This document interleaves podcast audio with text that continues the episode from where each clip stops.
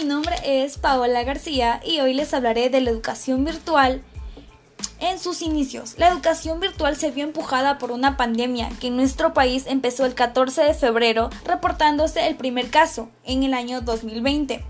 Esto trajo grandes consecuencias en la educación, cambiando de forma drástica de la presencialidad a la enseñanza online.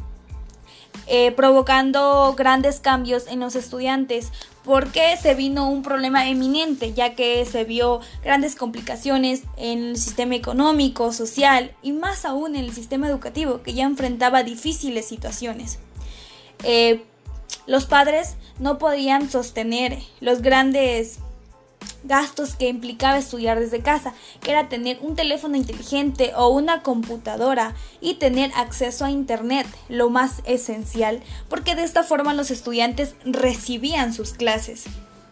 Muchos de ellos tuvieron que abandonar las escuelas porque la baja situación económica en sus hogares no les permitía tener este acceso. Entonces se vieron obligados a abandonar sus escuelas. Y aquí es donde entra la desigualdad educativa, porque el más rico y el de mayor posición económica tenía como sustentar estas necesidades para continuar con sus estudios, pero las personas de bajos recursos no tenían de dónde, entonces sus hijos tenían que abandonar sus escuelas como antes los repetí para no cargar con estos gastos. Entonces la educación virtual en sus instancias no fue la mejor opción, pero era necesaria para que los estudiantes no abandonaran un ciclo escolar.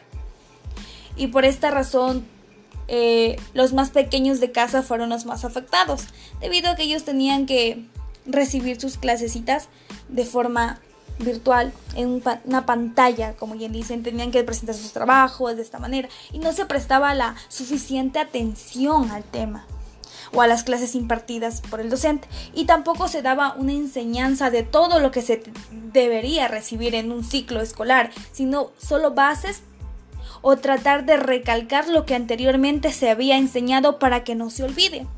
Pero gran parte no fue una gran clase dada por un docente, porque los estudiantes no ponían de su parte y el docente trataba de explicar pero no se tenía la acogida necesaria.